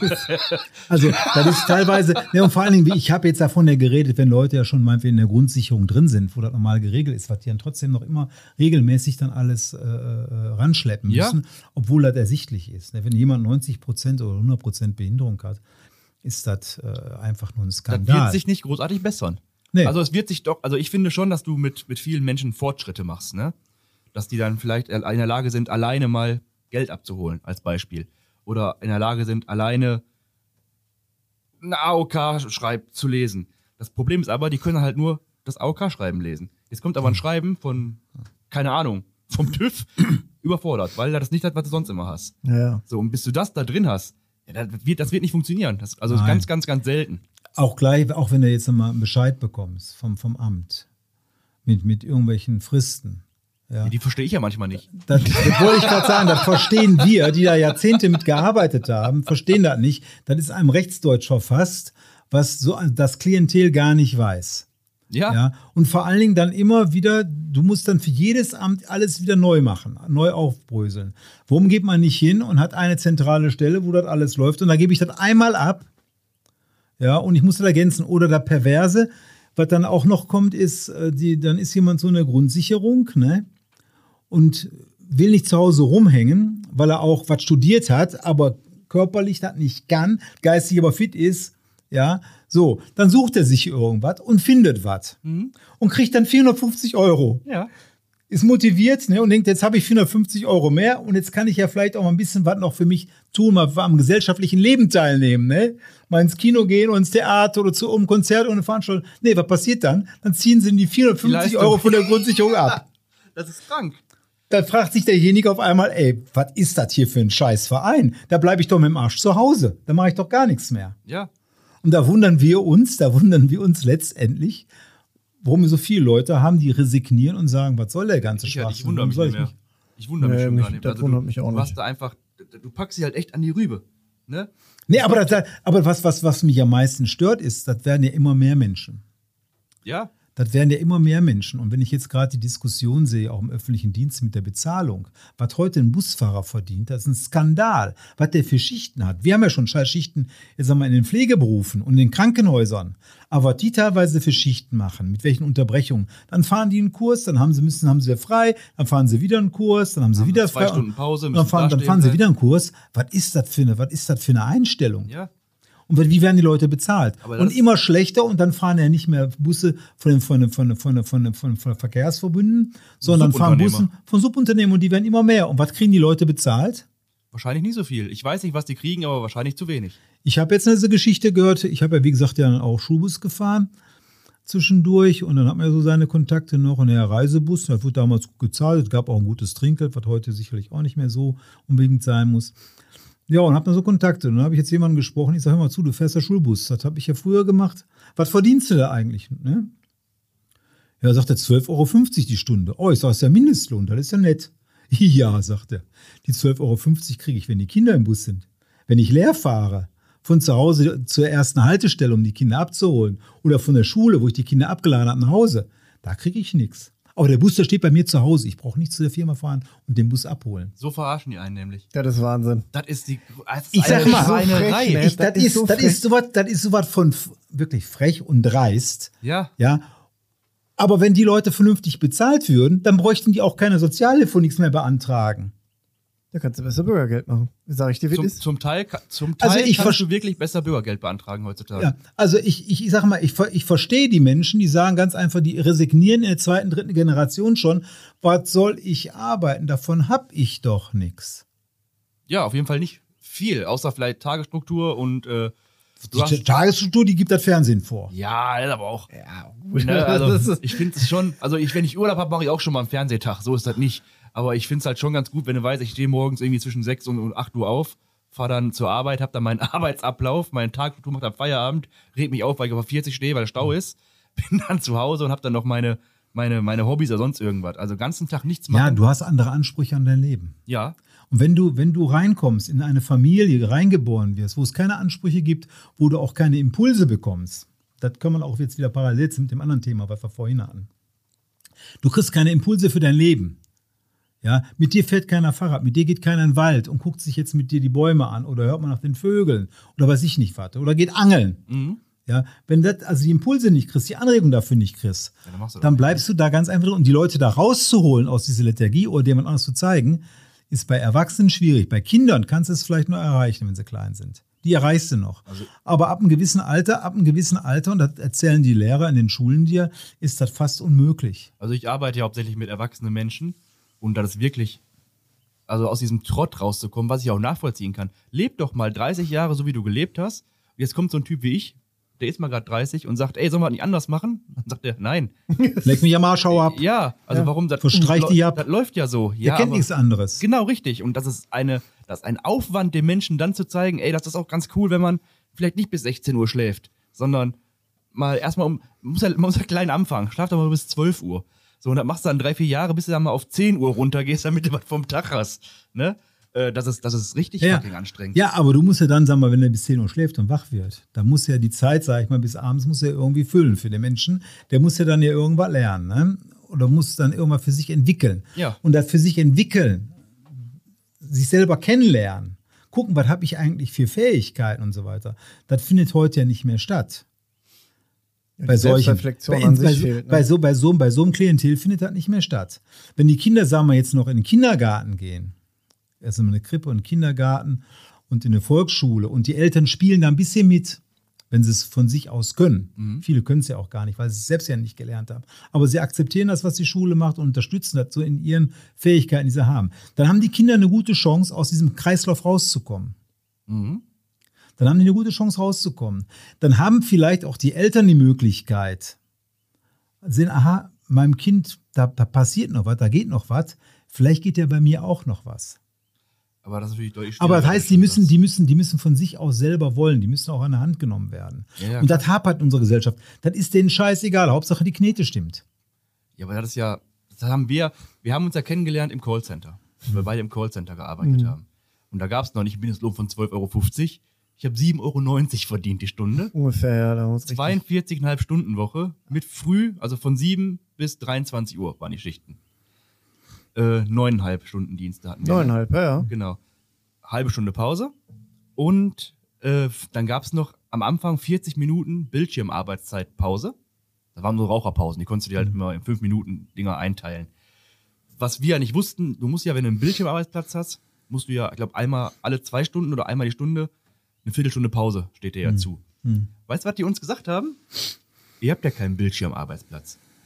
Ihr könnt ja auch mal aus dem Fenster gucken. Das haben die damit begründet. Und wenn, wenn, mit meinem Wissen jetzt, ne, wenn, wenn ich da jetzt so da sitzen würde, mit dem Wissen, was ich mittlerweile habe, würde ich da hingehen und dem eine Ohrfeige latzen, meine Papiere holen und Bürgergeld Ja, beantragen. Guck mal, wie alt wir waren. Ich, wie alt war ich? Ich war, glaube ich, Sicher, 20. wir, bra- wir haben den Job Ja. genommen, die haben gesagt, wir haben getan. Ja. So, das, das hat hast halt nicht interessiert. mitgedacht. Ja, ja, nee, da, aber da ist halt, muss man auch in so unserem Bildungssystem, muss man da auch mal, da muss man ja auch mal hinterfragen, muss man ganz einfach sagen, was ich immer sage, was ich mache, muss ich wissen, was ich mache. Ja. Und was dahinter, was drumherum und was dazu führt und so weiter und so fort. Egal, was ich, was ich tue. Deswegen, sag ich mal, das ganze Leben besteht bei mir aus Lernen. Das ganze Leben ist halt Lernen. So, und da was muss, Neues. da muss er Du lernst erstmal. nie aus. Das Du musst halt so. erstmal das für dich im Kopf haben. Das ganze Leben besteht aus Lernen. Und ich bin nie fertig. Ich lerne bis zuletzt. Ja, und das wird in unserem Bildungssystem wird das gar nicht vermittelt. ich finde, unser Bildungssystem, ich sage jetzt mal das Schulsystem, da haben wir auch schon mal drüber gesprochen, ist Mhm. für mich sowieso nicht Lernen. Also ich, ich finde, in der Schule lernst du relativ wenig, was du wirklich fürs Leben brauchst. Abgesehen von irgendwie Pythagoras und so eine Scheiße. Du kriegst ja gar nicht, du, du in der Schule lernst du, ich muss auswendig lernen, damit ich eine gute Note kriege. Das, das lernst du. Das ist, das die das Message der Schule, ja. Ja, dann ja. kommst du ins Arbeitsleben, dann lernst du auswendig, dann kennst du Schritt A, jetzt musst du aber Schritt C anwenden, den du gar nicht kennst und verkackst. Weil du nie gelernt hast, mal um die Ecke zu denken. Das ist das riesengroße Problem. Du lernst nicht zu denken. Du lernst nicht, dir irgendetwas zu erarbeiten. Richtig. Und da sind wir wieder bei der Bibel. In der Bibel lernst du das. Von der Bibel gehen wir jetzt weg. also, Nein, das ist, das ist, das ist ganz. Ich habe da auch meine Zeit zu gebraucht. Ich habe da auch meine Zeit zu Das wird nie passieren. Ja, ich sag mal so, man soll sagen, wird nie, gibt es nicht oder nicht gibt es nicht. Da kommen wir zum weiteren Thema. Also Behindertenarbeit habe ich 26 Jahre gemacht in sämtlichen, sämtlichen Ebenen, die man sich vorstellen du kann. warst von normaler Arbeiter bis Führungsposition. ich war ne? bis Führungsposition, äh, bis Hausleitung und so weiter und habe dann eben, weil das dann auch wieder anfing zu kippen, das, was wir vorhin hatten, so mit Dokumentation Ja. und den ganzen Kack und nicht mehr weniger mit den Menschen, da habe ich dann irgendwann rebelliert. Mhm. Ich war aber dann in der Zwischenzeit, habe ich dann eben bei dem Träger äh, eine Diakonenausbildung gemacht. Was ist das?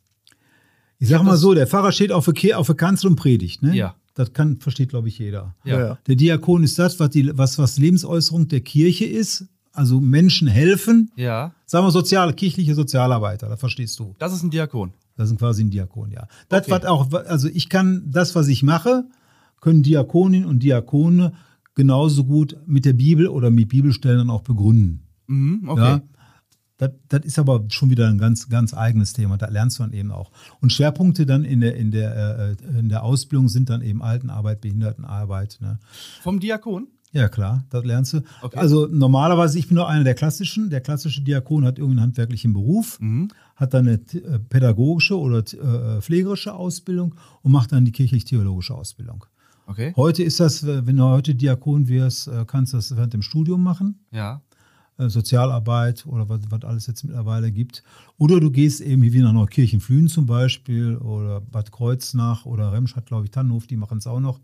Äh, da machst du dann da die Ausbildung berufsbegleitend. Oder wenn du meinetwegen jetzt eine Erzieher- oder halbpädagogische Ausbildung machst. Ist das ein, Parallel. staatlich anerkannter Beruf?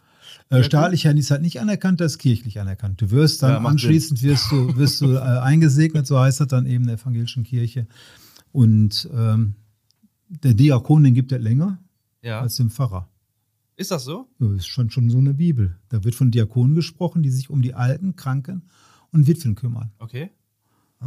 Also es ist Lebensäußerung der Kirche. Das, was der Pfarrer quasi vorne predigt auf der Nächstenhilfe und so weiter, da machen Diakonen, Diakone beziehungsweise auch Diakonissen. Also ist der Diakon der praktische und der Pfarrer der theoretische. Richtig. Ja, Beide haben cool, hey. aber, beide, aber beide haben also Grundlage die Bibel. ja, ja, okay. Ja, ja. Also Ja, das ist halt ganz, Bibel. ganz, Alles ganz, klar. ganz, ganz, ganz, ganz einfach, ganz einfach ausgedrückt. Okay, die Ausbildung habe ich da gemacht und zu dem Zeitpunkt, als ich die Ausbildung gemacht habe, ich war ja immer dazu parallel Feuerwehrmann ne, und äh, habe da ja auch einige Sachen schon damals gemacht, was mit meinem ersten Beruf zusammenhing und mit meinem zweiten, also mit Kraftfahrzeugmechanik, Busfahrer, LKW-Führerschein, so war ich ja immer Maschinist auf verschiedenen Fahrzeugen und habe da so einiges gemacht. Und äh, in der Zeit, also wie gesagt, Diakonenausbildung, verschiedene Arbeitsfelder, unter anderem auch Krankenhaus, habe ich dann, kam mir die Idee, ah, Feuerwehr, ne? Die Jungs erzählen immer, was das für scheiß Einsätze waren. Mhm. Und ähm, das war ja damals noch ganz andere Einsätze als heute, muss man ja auch mal sagen. Inwiefern? Äh, die waren nicht so hart wie heute. Die waren nicht so hart wie heute. Aber es hat die Leute belastet. Die waren nicht so hart wie heute. Nein, die war nicht so heute. Du musst dir vorstellen, der Rettungsdienst ist früher rausgefahren in einer alten Ausgehuniform mit weißem Hemd und Krawatte. Ja, mit weißer Krawatte und, und äh, äh, weißem Hemd und schwarzer Krawatte haben die äh, Feuer gelöscht. Ja. War unter der Kombi, ne? Da waren ja damals diese Kesselanzüge Ja, ja, und ja. Gummistiefel, ne? Äh, äh, ja, da wurde, da wurde, äh, ja, wenn er nicht die Aber Krawatte das anhatte- Feuer war genauso heiß wie heute. Ja, natürlich. Also, also ich finde eine Nommerk schon angenehmer, glaube ich, bei sowas als. äh, Das gleiche, das gleiche war mit Atemschutzgeräten. Ne? Ja, ein Atemschutzgerät wurde nur von Weicheiern angezogen. Man macht das so. Ja. Aber das war lange noch so. Ja. Das war noch lange so, dass Ja. dann gesagt Nee, ja, auf jeden Fall. Also wir haben ja viele damals auch schon Kameraden gehabt, die bei der Flughafenfeuerwehr, der Werksfeuerwehr und so weiter ja gearbeitet haben. Und dann war das natürlich da wesentlich heftiger, was an Einsätzen kam. Ne? Ja. Und ich sag mal, die Verkehrsunfälle waren früher auch nicht ohne. Bloß da wusstest du genau, das ist ein Käfer, das ist ein Taunus, das ist ein Kadett ne, und weiß ich nicht was. Da hast du eine, die Scheibe rausgemacht, da hast du eine Eisensäge genommen, da war das Dach runter und hast die Leute rausgekriegt. Ja, ja. Ne? Ja, Oder hast du auseinandergezogen. Das kannst du heute alles vergessen. Ne? Brauchen wir nicht weiter darüber diskutieren. Ne? Und da habe ich dann, Augenblick mal, da müsste man was machen. Weil es gab Polizeiseelsorge, Mhm. Militärseelsorge, Binnenschifferseelsorge, übrigens auch von Diakonen hier in Duisburg äh, an, an den Start gebracht. Ähm, ja, also verschiedene andere äh, äh, äh, äh, Zirkusseelsorge ne, für, für die Schausteller. also es gab Zirkusseelsorge? Gibt es immer noch, ja, natürlich, klar. Wissen die wenigsten. Ja, wusste ich also auch. es gibt verschiedene, es gibt verschiedene, es gab verschiedene Seelsorge. Bloß komischerweise für Feuer- und Rettungsdienst gab es nichts. Die brauchen das nicht. Die Brauchen wir nicht. sind Das sind die harten Jungs. Die machen ja, Ja. eh nichts außer Kaffee trinken und rauchen, ne? Und dann habe ich damals mal so einen Dozenten angesprochen, der kam ja auch aus Duisburg, auch Kirchenhierarchie, äh, also auch sehr hoch und äh, war Superintendent. Und dann sagte er, ja, wenn, wenn ich mal was brauche von der Feuerwehr, ist das meistens, wenn die Salvatorkirche kalt ist, dann brauche ich Decken. Dann rufe ich die an und irgendwie organisieren die das für mich. Mhm. Aber Sie haben recht, die erleben also jeden Tag ja nur Scheiße im Rettungsdienst und bei solchen Einsätzen müssen Leute aus tote Menschen aus dem Schutt rausholen und so weiter. Beschäftigen Sie sich mal mit dem Thema, ob es sowas gibt. Also er hatte sich hier bei der Rheinischen Landeskirche informiert und nö, kennen wir nicht, gibt es nicht. Also keine Sensibilität dafür da für das Thema. Und äh, dann habe ich damals mich deutschlandweit ein bisschen umgehört und dann gab es dann einen Kollegen in Bayern, Mhm. der war ursprünglich mal Polizist. Der hat dann, äh, hat auch Theologie studiert dann und der war auf den gleichen Trip mit Feuerwehr, weil er auch da in der Feuerwehr war. Und dann gab es einen, einen äh, Menschen in Niedersachsen, da im Bereich Hildesheim, Salzgitter, der hatte auch so eine Idee. Mhm. So, und die waren schon ein bisschen weiter als, als ich und haben uns ein bisschen mal auseinander zusammengesetzt und darüber diskutiert, getan und gemacht. Und dann fanden sich natürlich durch die ganzen Kontakte und weil das so ein bisschen auch publiziert wurde von den beiden, also ich bin nicht so der Publizist, äh, kamen also immer mehr Leute und wir haben dann damals hier für unsere Region so eine Arbeitsgemeinschaft gegründet, wo Leute drin waren, die auch bei der Feuerwehr tätig waren und, und der das gleiche Anliegen war. Die fanden sich dann immer so immer mehr, immer mehr, immer mehr. Ja, aber was wir Problem, was wir hatten, Feuerwehr wollte uns erstmal gar nicht. Wir sind die Harten, wir brauchen das nicht. Ja, ja. Ja, aber, klar. aber dann ging es los, wir haben da immer Probleme mit dem Bürger. Ja, wenn jetzt Verlustängste, also wenn jemand jetzt verstirbt, zu Hause oder nach Verkehrsunfällen und und und. Jo, haben wir gesagt, dann beschäftigen wir uns erstmal mit dem Thema. Da sind wir schon mal, haben wir schon mal einen Fuß in der Tür und dann beschäftigen wir uns mit dem Thema. Ja, und das haben wir dann eben auch gemacht. Und damit die Feuerwehr natürlich auch diesen Dienst in Anspruch nimmt, ja, was Feuerwehr nicht kennt, kann es ja auch nicht einsetzen, haben wir uns dann eben im berufsethischen Unterricht bei den Feuerwehren eingeklinkt, im Rettungsdienst. Und haben dann diese Gedanken dann vorgestellt und gesagt, wenn ihr solche Leute habt, dann alarmiert uns. Ja. Und wenn ihr danach noch mit dem Einsatz ein Problem habt, dann könnt ihr uns auch ansprechen, wenn ihr Mhm. wollt. Also ganz, ganz locker. Ja, und hier in Duisburg sind wir jetzt 30 Jahre am Netz. Und das ist dann die Notfallseelsorge, richtig? Das ist die Notfallseelsorge. So. Das, die zweite Schiene Feuerwehrseelsorge haben wir natürlich weiter verfolgt. ja. Das war dann insofern hier in Duisburg relativ einfach, da ich an der Freiwilligen Feuerwehr war und durch die Sachen, die ich dann vorher auch schon mal gemacht hatte, äh, kannten mich natürlich auch viele Leute und jetzt durch die Notfallseelsorge kannten mich und durch den Unterricht kannten mich natürlich auch noch mehr. Und ich hatte damals auch von meiner Zeit, von meiner Ausbildung her als Kfz-Mechaniker, kannte ich auch ein paar Leute, die zur Feuerwehr gegangen sind. Also so ganz unbekannt war ich nicht. Und äh, über die Schiene kam dann auch immer mehr mit Feuerwehr. So wie es im Prinzip heute ist. Ja, heute bin ich also Fachberater und Feuerwehrseelsorger für die Feuerwehr Duisburg. Und äh, das mache ich sehr gerne. Und das werde ich auch sicherlich so lange noch machen, wie ich körperlich und vor allen Dingen vom Kopf her geistig dazu auch in der Lage bin. Was musst du denn dafür können? Dann, Zuhörer- wir, dann fangen wir wieder bei der Bibel an. Ist das wirklich kirchlich? Ja, klar. Da heißt Seelsorge. Ja. das könnte ich ja genauso gut sagen, ich mache ein Kriseninterventionsteam. Mhm. Ja, gibt es ja auch. Mhm. Äh, Diese Kriseninterventionsteame, die gehen natürlich vom ganz anderen Ansatz aus. Die haben da mehr so den Ansatz der Psychotherapie ja, und, und, und, und äh, der Psychologie. Ja. Was wir natürlich für uns in der Arbeit natürlich in manchen Sachen auch ganz klar wichtig machen.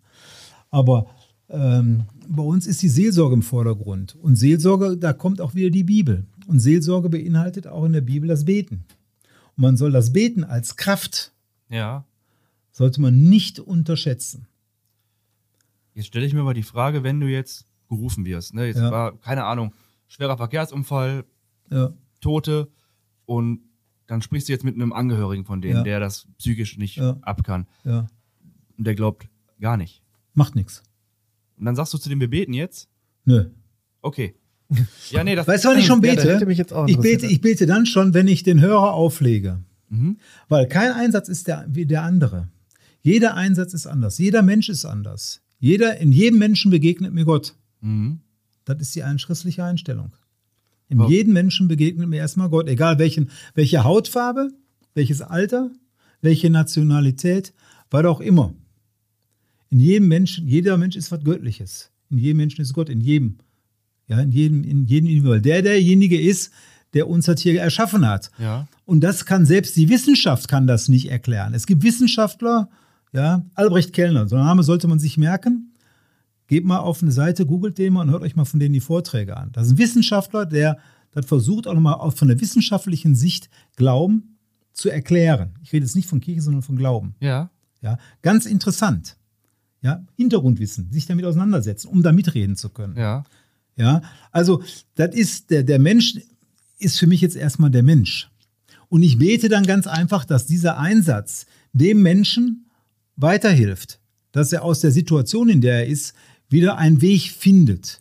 Aber wenn du jetzt vor Ort bist, Ja, was, was, wie, wie fängst du ein Gespräch? Also sagst das du, ist hi, ganz, du, das, Das ist kannst du, das, das kannst ist du nicht so ganz, machen, ne? ganz, ganz individuell. Manchmal sitzt du da, du kommst hin, sagst guten Tag, stellst dich vor Mhm. und dann sitzt du eine halbe Stunde, bevor überhaupt was kommt. Mhm. Und dann denkst du, manchmal denke ich dann immer, Chef, was soll das eigentlich? Jetzt sitzt hier eine halbe Stunde, guckst die Person an. Ja, manchmal ist das die Person dann deine Hand nimmt. Okay. Ja, was soll das jetzt? Ja, und dann, was wir nämlich nicht aushalten können als Menschen, ist nämlich Stille. Ja. Wir labern jetzt die ganze Zeit. Das, aber, das Ja. stille Aushalten ist echt schwer. Das ist wirklich so. Stell dich mal lernen. morgens, stell dich mal morgens vom Spiegel, guck dir mal in deine eigenen Augen an und sagst, pass mal auf, ich bin ein Geschöpf, was von Gott geschaffen ist und ich mache heute einen guten Tag. Ich habe keine Zeit für morgens. Siehst du, damit fängt das schon an. damit, damit, damit, damit fängt das schon an. Und du musst mal gucken. Die wenigsten Leute können anderen Menschen über einen längeren Zeitraum oder im Gespräch in die Augen gucken. Okay. Das muss man wirklich üben. Starrwettbewerb gewinne ich. So, und wenn du dann, und wenn du dann jemand ins Auge guckst und du betest gleich still für dich, Mhm.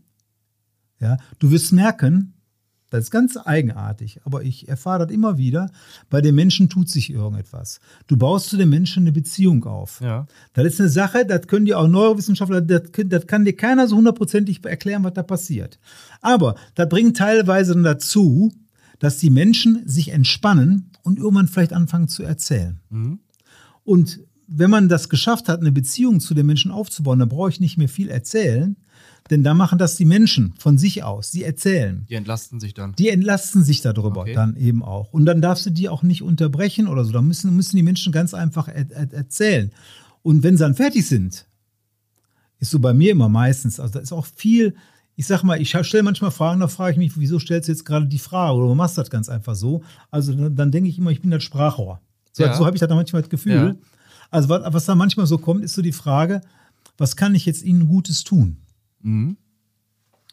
Und das sagen die Leute. Wirst du gerufen auf, auf Anforderungen der Leute oder sagt dann der Leitstellendisponent, schick mal sicherheitshalber einen Also Seelsorger es, es hin? gibt, es gibt, es gibt mehrere, mehrere äh, Sachen. Also grundsätzlich ist das so, und das ist natürlich äh, schwierig, aber weil man nicht alle Leute erreicht, der Rettungsdienst vor Ort, Mhm. wenn der sieht, es gibt hier irgendwie ein Problem, manchmal ist das sichtlich, manchmal klicken die Leute auch aus und so weiter. Oder der, der Notarzt, der sieht das dann eben auch und sagt, die können wir nicht mitnehmen, die Person. Die muss hier in der Wohnung bleiben, da gibt es keine, keine, keine Psycholo psychische also Indikation. Ne? Ja. Ähm, dann, ja, dann holen wir die Notfallseelsorge. Mhm. Ja, gut, okay. Dann fährst du dahin. Es gibt die zweite Alarmierungsschiene, das ist die Polizei. Mhm. Die Polizei, die Kriminalpolizei vor allen Dingen, wenn die irgendwo hinkommt, ne, gerade KK11, Todesermittler und so weiter. Ähm, die kommen natürlich dann auch schon mal in Situationen, wo sie ganz klar sehen, wenn wir hier weggehen, gibt es ein Problem. So wie beim Rettungsdienst. Dann alarmieren die über die Feuerwehrleitstelle, alarmieren die uns. Die Ja. dritte Möglichkeit ist ganz einfach, im Einsatzleitrechner sind Stichworte hinterlegt. Bei bestimmten Einsätzen, wo dann eben ganz klar gesagt wird, ja, Massenanfall vom Verletzten zum Beispiel. Ja, oder Busunfall Ja. oder Wohnungsbrand mit ein, zwei Toten oder weiß ich nicht, was B2 oder so oder B3. Dann alarmiert man die Notfallseelsorge Automatisch mit. dann kann man sie alarm, al- Ja, mit kann- alarmieren. ja, Der, der, der, du erscheint, das erscheint im Rechner und der, der Disponent fragt den Einsatzleiter ab. Ja. So, und der Lagedienst, der kommt jetzt ja in Duisburg auch noch mit dazu, der hat natürlich die Option, jederzeit einzugreifen. Der kann natürlich jetzt sagen, und da komme ich natürlich als Feuerwehrseelsorger wieder ins Gespräch, als Fachberater, ich brauche jetzt Fachberater hier. Was machst du dann als Fachberater? Dann, dann guckst du, ob du äh, einen Notfallseelsorger brauchst? Oder? Ja, sagen wir mal, äh, ich war ja lange Zeit in der Doppelfunktion, seit ein paar Wochen bin ich das ja nicht mehr, weil ich ja die Notfallseelsorge äh, niedergelegt habe. Ach. Da habe ich nicht mitbekommen. Ich, ich fahre zwar Einsätze noch, aber ich bin kein Koordinator mehr und kein Synodalbeauftragter. Okay. Ja. Hast die Rente durchgezogen jetzt? Nee. ich habe ja was vom Bodenpersonal vorhin gesagt. Ne? Es gibt gutes und schlechtes Bodenpersonal und wir haben, wir haben von, von dem leitenden Bodenpersonal jemanden nach Duisburg bekommen. Wir verstehen uns ganz schlicht und ergreifend nicht gut, aber es hängt damit zusammen, dass dieser Mensch sich noch nie mit Notfallseelsorge beschäftigt hat und Okay. Einsatzkräfte nicht kennt und meint, äh, äh, er, hat, äh, er würde das ganz anders machen wollen und dahinter steckt meistens immer Geld sparen und, und weiß ich nicht was alles. Aber es ist ein anderes Thema. Ja, genau. ich nicht Thema. Auf jeden Fall, schwierig. das hat dazu geführt, das hat dazu geführt, dass ich gesagt habe, also äh, abgeben muss man sowieso irgendwann mal, ne? Und das war auch schon so in der Richtung geplant, dass ich gesagt habe, ich mache es nicht, aber was ich natürlich weitermache, und das ist ja mein Herzblut, Feuerwehr. Ja. Und Feuerwehrseelsorge und Fachberater. So, der Fachberater bei der Feuerwehr, der entscheidet mit dem Lagedienst oder mit dem Menschen, der da gerade äh, die Leitung hat, welche Maßnahmen sind zu treffen, um den Menschen, die vor Ort sind, wo es Probleme gibt, die aus der Situation rauszuholen, denen zu helfen. Ja. Sag ich mal ganz umgangssprachlich. Ja. So. Ist ja auch für Leute, die ja äh, Feuerwehrtechnisch gar keine Ahnung haben, ne? Die, unsere. Die, die, die Feuerwehrleute, die, die machen, die machen, die machen, die machen nur ihr Feuerwehrding und alles andere, was drumherum ist, machen die nicht. Es gibt Fachberater für, für äh, Hoch- und Tiefbau, also Statiker, für Chemie, Biologie und weiß der Henker nicht alles. So, ich bin jemand, der für die Seelsorge zuständig ist. So, und äh, ja, dann fährst du entweder direkt zum Einsatzort hin. Und da interessiert mich natürlich erstmal, was passiert in dem Einsatz. Unterhalte mich mit dem Einsatzleiter, bilde mir ein eigenes Bild, spreche dann mit denen und sage, pass mal auf, ja, okay, jetzt haben wir einen Notfallseelsorger hier, aber das ist Mumpitz, wir Ja. brauchen noch ein paar mehr. Okay. So, dann kommt die Notfallseelsorge, dann darf der bei mir sich melden. Struktur Feuerwehr, Polizei, BOS, ganz einfach. Und dann kriegt er von mir einen Arbeitsauftrag, was er zu machen hat. Früher musste ich mir den immer selber geben. das ist natürlich jetzt nicht mehr so. Ja. Ne? Also ich lasse den dann antreten, derjenige, bei dem mir den Hut auf und der kriegt dann von mir die Aufträge. Und ich gucke natürlich, dann setzt er das um und wie setzt er das um. Wenn der das nicht richtig so umsetzt, er Erfolg hat, dann muss ich da natürlich nachjustieren. Ja. So wie das eben jeder andere Einsatzleiter dann eben auch Natürlich. macht.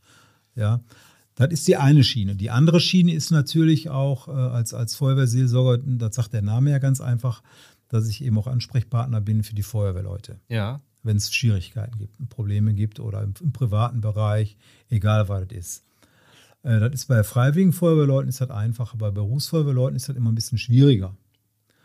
Ja, weil also die wollen uns nicht direkt sich mit jemandem unterhalten, es sei denn, sie sind schon älter. Die Jüngeren haben ja immer so das Problem, dass sie ja noch immer wieder beurteilt werden und da geht es ja um Beförderung weiter, um Ja, ja, ja. und so weiter. Aber mittlerweile hat sich das auch ein bisschen da geändert. Also die scheuen sich ja jetzt auch nicht davor, äh, dann, wenn's, wenn irgendwie ein Problem ist, einen anzurufen. Ne?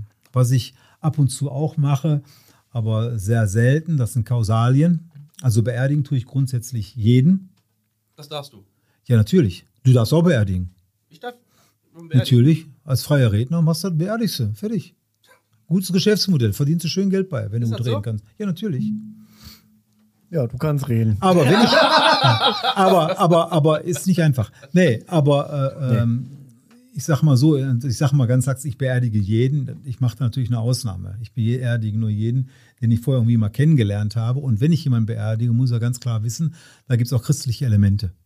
Ja, gut, ist halt dein, dein Ding, sag ich mal so. So, ne? und ich beerdige ja nicht, ich beerdige zwar jemanden, der verstorben ist, aber in erster Linie geht es ja darum, den Menschen, die jetzt übrig geblieben sind, Partnerin, Partner, äh, Angehörige, wie auch immer, oder Kameradinnen, Kameraden und so Ja. weiter, das ist ja für die, sag ich mal, die Kausalie und nicht jetzt für den, der tot ist, der Dem tot ist. egal. Der Körper, das ist egal, der sitzt vielleicht auf Wolke 7 oder 8 und guckt runter, denkt, naja, schöne Beerdigung, ne? Der und der ist ja und der nicht. ja, sag ich mal, ne? So ganz lax. Also ich sag das ja ein bisschen immer lax immer.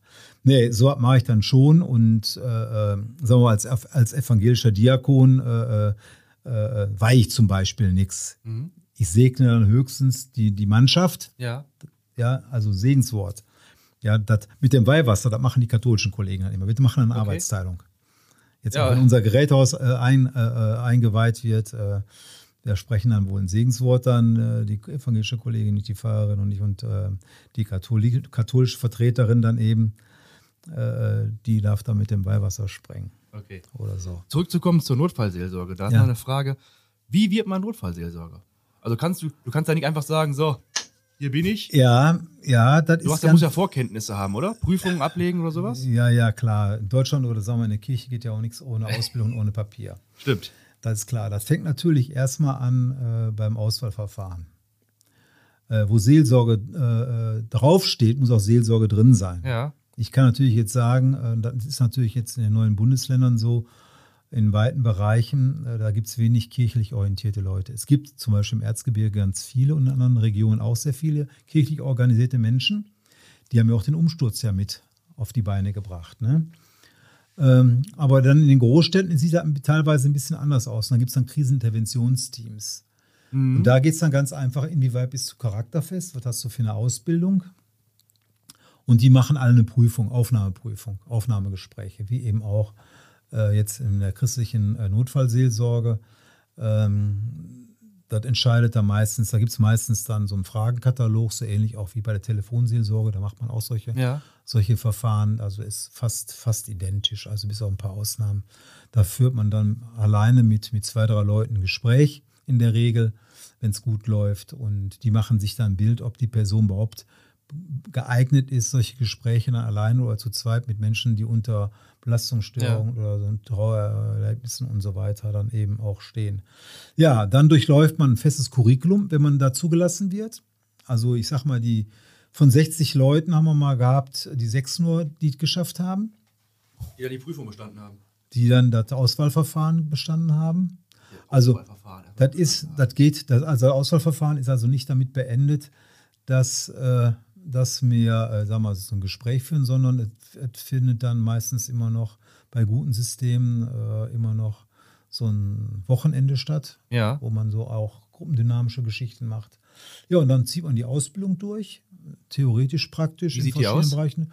Gesprächs, äh, Gesprächsführung, Seelsorge auch wieder, ne? welche Seelsorgemodelle gibt es? Okay. äh, bis dann eben zur praktischen Alarmierung, wie verhalte ich mich am Einsatzort, also mit Feuerwehr und Rettungsdienst zusammen. Ja. Also auch diese ganzen Geschichten. Ja, und äh, dann gibt es so eine kleine Prüfung, Mhm. wo man so ein bisschen Wissen abfragt und auch nochmal ein Gespräch. Zwischendurch natürlich auch wie mal eine Zwischenreflexion und so ein bisschen eine Halbzeit, äh, ob die Leute damit klarkommen, wo Schwierigkeiten sind. Also da ist man schon sehr ganz intensiv mit den Menschen beschäftigt. Lernen. Und da gibt es dann auch noch welche, die abspringen in der Zeit. Die dann ganz einfach merken, Augenblick, das sind solche Belastungen, die da auftreten, auch für mich, Ja. die auch einschneidend sind. Ähm, da steige ich aus. Lernst du denn auch in der Ausbildung Psychologie, psychische Erkrankungen, äh, Das lernst du- Traumabearbeitung, bla, bla, Das, bla? das, sag mal, Trauma ist auf jeden Fall ein großes Thema. Äh, Fach, wir haben auch Fachberater Traumatologie dabei, sind dann aus den verschiedenen Fachrichtungen sind auch dann äh, äh, Leute dann als Dozenten vertreten. ja. Äh, jetzt sagen wir nicht nur Seelsorger, aber du hast dann auch als Seelsorger, die musst halt die Kompetenz dann haben, notfalls auch ein Gebet zu sprechen. Du musst, du musst Bescheid wissen, die unterschiedlichen Glaubensrichtungen, die es eben gibt. Also auch, wie verhalte Okay. ich mich gegenüber Muslimen Ja. oder Juden. Ja. Ja, oder Buddhisten und, und, und. Das gibt ja so viele verschiedene Strömungen in unserer Gesellschaft. Ne? Wie verhalte ich mich, wenn ich in muslimischen Haushalt reingehe? Mhm. Also, das ist ein Novum, wenn du als Christ zu einem Muslim gerufen wirst. Ganz spannende Geschichte. Okay. Ganz spannend. Also, ähm, ist, manchmal reden die lieber mit uns als mit ihren eigenen Leuten, weil die Muslime sind ganz anders strukturiert als wir. Ja, da stehen die Taten, das Helfen steht so mehr im Vordergrund und äh, nicht so die Gemeindearbeit, wie wir sie hier so kennen. Ne? Die haben ihren Moscheenverein, aber Moscheeverein ist nicht gleich Moscheeverein. Okay. Ja, und die haben auch im muslimischen Bereich unterschiedliche Glaubensrichtungen. Und da lernt man alles, wie man sich da zu bewegen hat. Mhm. Und das ist, äh, ist schon sehr, sehr, sehr umfangreich. Das kann man auch so nicht abkürzen. Und äh, wichtig ist auch dann für jeden Menschen, der das macht, dass Bereitschaft besteht, auch sich, an sich selbst zu arbeiten Ja. und da Verhalten zu verändern. Weil nicht jeder ist so perfekt drauf. Äh, jeder ist nur Mensch, ich ja auch nur. Ne? Also ähm, ich habe das auch lernen müssen. Also ich habe eine klinische Seelsorgeausbildung gemacht, auch noch nebenbei. Also da sind wir, da sind wir morgen früh noch dran. Ja, ich glaube, wie viel haben wir? aber Ganz kurz, wie viel haben wir überhaupt? Stunde 13 jetzt. Ja, dann müssen wir auch gleich mal zum Ende kommen. Wenn wir Ende kommen. Nein, also da ist ein sehr umfangreiches Programm, das hört sich immer so an, aber die Kolleginnen und Kollegen, die jetzt mittlerweile in Deutschland über Notfallseelsorge machen, da gibt es sicherlich Qualitätsunterschiede, aber das ist schon sehr anspruchsvoll. Und du musst vor allen Dingen auch immer wieder, immer wieder musst du dich selbst reflektieren und musst auch die Einsätze, die du hast, bearbeiten. Denn das, was du nämlich teilweise siehst, kannst du mit dem, was im Fernsehen ist, nicht vergleichen. Darauf wollte ich nochmal hinaus kurz. Also, Das ist, das ist, das ist wer, ganz was wer entlastet, also wie entlastest du dich denn dann? Weil du hast ja mit Sicherheit schon viel Scheiße gesehen. Ich sag mal nicht scheiße, ich habe viel erlebt. Ja, du weißt ja, was ich meine. Ja, Sagen wir ja mal so. Scheiße, Scheiße habe ich auch erlebt, im, im, im, sag ich mal, jeden Morgen und jeden Abend oder mittags drin in, in, in der Behindertenhilfe. Nein, ich Aber sage du mal, ich habe viele, ich habe viele Lebensgeschichten erlebt Ja. und viele Menschen kennengelernt und äh, das, sag mal, viele Sachen sind gut gelaufen, manche laufen auch nicht gut. Und da beschäftigt einen dann natürlich noch ein bisschen mehr. Und es gibt natürlich Sachen, so wie plötzlicher Kindstod. Mhm. Die beschäftigen einen natürlich noch länger, weil man dann dran sagt, Chef, hör mal zu, ne? Was hast du dir dabei wieder gedacht? Ja. ja, dann, dann, dann, dann stürzt dann unter Umständen auch schon mal ab. Aber das ist das Wichtige wieder für mich auch ganz einfach wieder. Ich, ich, das ist komisch. Ich schlage dann eine Bibel einfach einen Text auf, dann sehe ich den, da kann ich drüber nachdenken. Das ist das eine. Das andere ist, ich bete. Mhm. Ganz, dann bete ich ganz viel. Und wenn du viel im Auto fährst, hast du viel Gelegenheit. Viel Zeit, ne? Telefonieren und beten.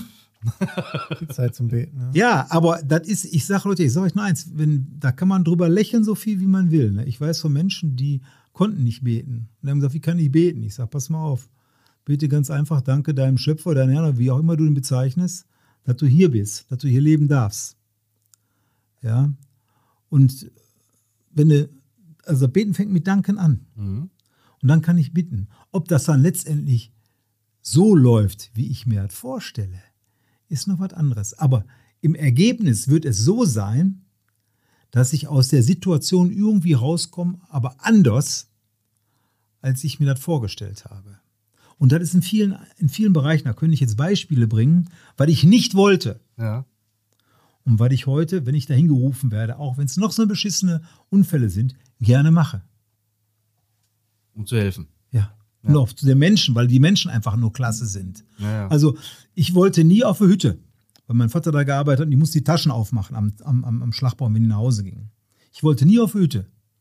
Und dann irgendwann kam die Anfrage von, von damals von Thyssen, kannst du nicht zu uns regelmäßig kommen? Als Notfallseelsorger dann? Oder Als, Entlastung? Feuerwehrseelsorger. Als, als Feuerwehrseelsorger. und dann auch für die Betriebe als. Ja. Habe ich lange gekämpft, weil ich da durch das Tor musste. Und da wolltest du nicht rein. Da wollte ich nicht rein. Das war für mich wie Knast. und ich bin dann da rein. Ich bin dann da rein und wirklich klasse Leute, Mhm. wirklich klasse Leute, die müssen nicht alle an die Kirche. Die haben schon ganz schnell kapiert, äh, dass ich jetzt keinen bekehren will, so auf keine Frage. Ich kann nur von meinen Erlebnissen sagen und von anderen Menschen. Und dann haben die mal nachgedacht und da sind ganz viele Leute, ich habe da noch von einem erfahren, von einer Führungskraft, ja, der ist eine freie evangelische, also Freikirchler, ja, der fährt heute im Ruhestand, fährt der Hilfstransporte, bevor der Ukraine-Krieg losging, schickte der mir Bilder aus der Ukraine, hat er da 40 Tonner hingefahren im zweiten. Der fährt hier kreuz und quer durch, durch den Ostblock und liefert da, beliefert Krankenhäuser, äh, Kindereinrichtungen, wo es nichts gibt und bringt die Sachen hin jetzt von, von ihrer Kirche. Ja. Ja. Super. Also ich habe da ganz tolle Leute kennengelernt, die auch so sozial engagiert waren. Ja, aber dann in den Einsätzen wieder auch an ihre Grenzen gekommen sind. Was aber normal Ja. ist, ne? So, und dann war das, dann war das, dann war das ganz gut, dass man dann vor Ort war, mit denen gesprochen hat. Ja, und gleichzeitig dann auch, und das war dann wieder, sagen wir, der Part, den ich ja bisher immer doppelt abgedeckt habe, in gewissen Teilen auch noch mache, dann ging es darum, den Betrieb. Jetzt ist hier jemand zu Schaden gekommen, jetzt müssen wir die Familie äh, benachrichtigen. Mhm. Und das macht in den großen Betrieben, müssen das die Betriebe selber machen. Okay. Der Betriebsrat, der leitende Ingenieur oder der Betriebsleiter, wie auch immer. Ja, und meistens fahren sie dann zu zweit. Ja, wie machen wir das denn jetzt? Mhm. Wie kriegen wir das jetzt hin? Ja, und dann habe ich das mit denen zusammen dann auch immer erarbeitet, dann ad hoc und dann haben wir das zusammen dann auch äh, durchgestanden. Ja. Aber da gleiche, dann sitzt du mit drei Leuten zu dritt im Auto oder zu viert, dann fährst du irgendwo hin, wirst gefahren, hast natürlich Zeit, sprichst du ab, wer was sagt und wie was macht und dann kannst du nur noch beten. Okay. Das ist so. So zum, zum Ende des Podcasts fragen wir eigentlich immer die Leute, äh, fragen wir die Leute eigentlich immer, würdest du das, was du jetzt so gemacht hast, dein Leben lang, nochmal machen? Also genau so. Ich glaube, die Frage übt sich bei dir, oder? Also, also ich sag mal, ich bin, ich bin mit meinem Leben bin ich sehr zufrieden. Also es hat sicherlich gute und schlechte Sachen gegeben, wo ich auch nicht richtig reagiert habe. Aber dafür bin ich auch Mensch wie jeder andere auch. Es gibt zwei Sachen, die, die mir wirklich leid tun, die ich äh, in meinem Leben nicht äh, auf die Kette gekriegt habe. Das einmal ist Sprachen. Das Sprachen lernen? Sprachen lernen. Mhm. Das war zu meiner Zeit, ging ja mit Englisch los, aber ganz schlecht. Ich spreche ein bisschen Englisch, ich spreche auch ein bisschen Polnisch, wenn ich drei Wodka getrunken habe und in Polen bin. Von Tag zu Tag besser. Ähm, ich spreche auch ein bisschen Französisch. Jetzt bin ich dabei, ein bisschen Niederländisch auch zu sprechen, äh, äh, dass man klarkommt äh, mit, mit den Menschen. Ähm, das ist das eine, also Sprachen. Das tut mir wirklich leid, dass ich das nicht richtig gelernt habe. Das zweite ist, äh, dass ich nie die Chance hatte, Musikinstrument zu lernen. Okay. Also ich hätte gerne, ich hätte gerne vielleicht mal Gitarre gelernt Mhm. oder, oder so.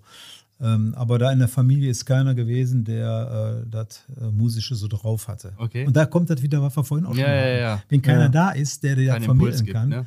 Äh, keinen Impuls gibt, dann ist das eben ganz einfach so. Ne? Also mein Vater, der konnte gut singen, der hat Mundharmonika gespielt, aber Mundharmonika und Singen zusammen geht nicht. Das ist schwierig. So, und deswegen, also ich habe während der Ausbildung dann diese klassische Blockflötentraining gehabt. Ja. Da habe ich dann, habe ich dann irgendwann so so ein Gentleman Agreement gehabt. Also beweg nur die Finger und puste nicht rein. Weil da Noten lernen, da war ich schon zu alt für. Ja. Also das war schon, das war schon nicht mehr. Nee, aber das sind die einzigsten beiden Punkte, wo ich ganz einfach sage, äh, äh, da tut mir leid. Mhm. Das, äh, ein weiterer Punkt ist für mich, also wo ich ganz einfach sage, ähm, ich will jeden Tag was lernen. An einem Tag, wo ich nichts gelernt habe, das ist ein schlechter Tag. Ich möchte jeden Tag irgendwie Menschen zum Lachen bringen, Menschen helfen, selbst im Spiegel gucken können. Ja, das ist mir also ganz wichtig. Ne? Und äh, die Menschen sind mir wichtig so sagen wir so, alles, was drumherum ist, äh, ist mir nicht wichtig. Mhm. Ja, das ist mir, also, sag mal, Geburtstag hatte ich jetzt gehabt, das ist, ist für mich okay, ist dann eben so, das haben andere, haben da eine, legen da große Wert, machen große Fete oder was. Wenn ich feiern will, kann ich jeden Tag feiern. Ja, das stimmt. Weiß ich, ob ich morgen noch feiern kann, sage ich dann immer. Das finde ich ein sehr gutes Wort zum Ende. Ja, das, ist, Ja. das ist wirklich schön gesagt. Wenn Ja. du feiern willst, dann feier. Also man, man, sollte, man sollte auch nichts grundsätzlich, und da ist auch so eine weitere Sache, man sollte nichts aufschieben. Es gibt Sachen, die muss man schieben, weil das nicht so schnell geht. Aber Kleinigkeiten sollte man schieben. Und das, was ich den Feuerwehrleuten immer mit auf den Weg gebe, in, in irgendwelchen Ausbildungen, auch in der Notfallsaison, wenn wir Ausbildung machen, grundsätzlich ist, wenn ich meine Beziehung verlasse, morgens aus dem Haus gehe, sollte ich immer im Frieden gehen, Mhm. weil ich nicht weiß, ob ich wieder zurückkomme. Mhm. Und das ist eine Sache, ich denke mal, was wir lernen müssen in vielen Auseinandersetzungen, egal wo und wie, dafür sind wir Menschen, die passieren immer wieder, dass wir solche Sachen ganz schnell klären, wo wir das noch klären können. Wir wissen nicht, ob wir uns nochmal wiedersehen. Ja, Das ist ganz wichtig. da ist was dran, das stimmt, ja. Ja. Dann äh, Dankeschön, dass du dir die Zeit genommen hast, mit uns ein bisschen zu diskutieren, ein bisschen zu reden. Ja, gerne ich hoffe, wieder. äh, den Leuten hat es gefallen, wird es gefallen. Ich glaube schon. War, eigentlich, Ja. war, schon. war schon sehr interessant. Auch eine kleine Diskussion am Anfang vielleicht, aber das, das gehört ja dazu. Ich wollte sagen, wie, wie hast du, ich kann dich nur kurz zitieren, wie hast du gesagt, das ist unser Podcast, wir können machen, was wir wollen. Richtig. So, Richtig. da gehören auch solche Themen dazu. Äh, sag ja, so. wie gesagt, Ja. danke, Richard. Jo. Ähm, Danke, dass du da warst. Jetzt können wir ein Bier trinken. Jetzt können wir noch, wir haben noch nicht, wir haben noch nicht auf, auf Stopp gedrückt. Möchtest du noch, möchtest du dich noch verabschieden? Für, äh, Ja, ich fand das ganz nett, dass wir uns heute so hier mal ganz unkonventionell getroffen haben und Ja. nicht in irgendeinem Hightech-Studio und dass man so Hallo? Ist doch super Hightech hier. wir Ja, haben hier ja, ja, ich, ich kenne ich kenn, ich kenn, ich kenn da ja andere Sachen. Nein, ich sag mal, das ist ja, sag ich mal, auf einem ganz normalen Level. Ja. Und das finde ich ganz schön, dass er sowas macht. Ne, danke. Ja. Danke. Okay. Wir haben zu danken. Dann äh, wünsche ich euch allen noch einen schönen Sonntag kommt die Folge raus, ne? es ist immer ein Sonntag. Ja, Sonntag und äh, ja, ich sag mal Tschüss. Tschüss.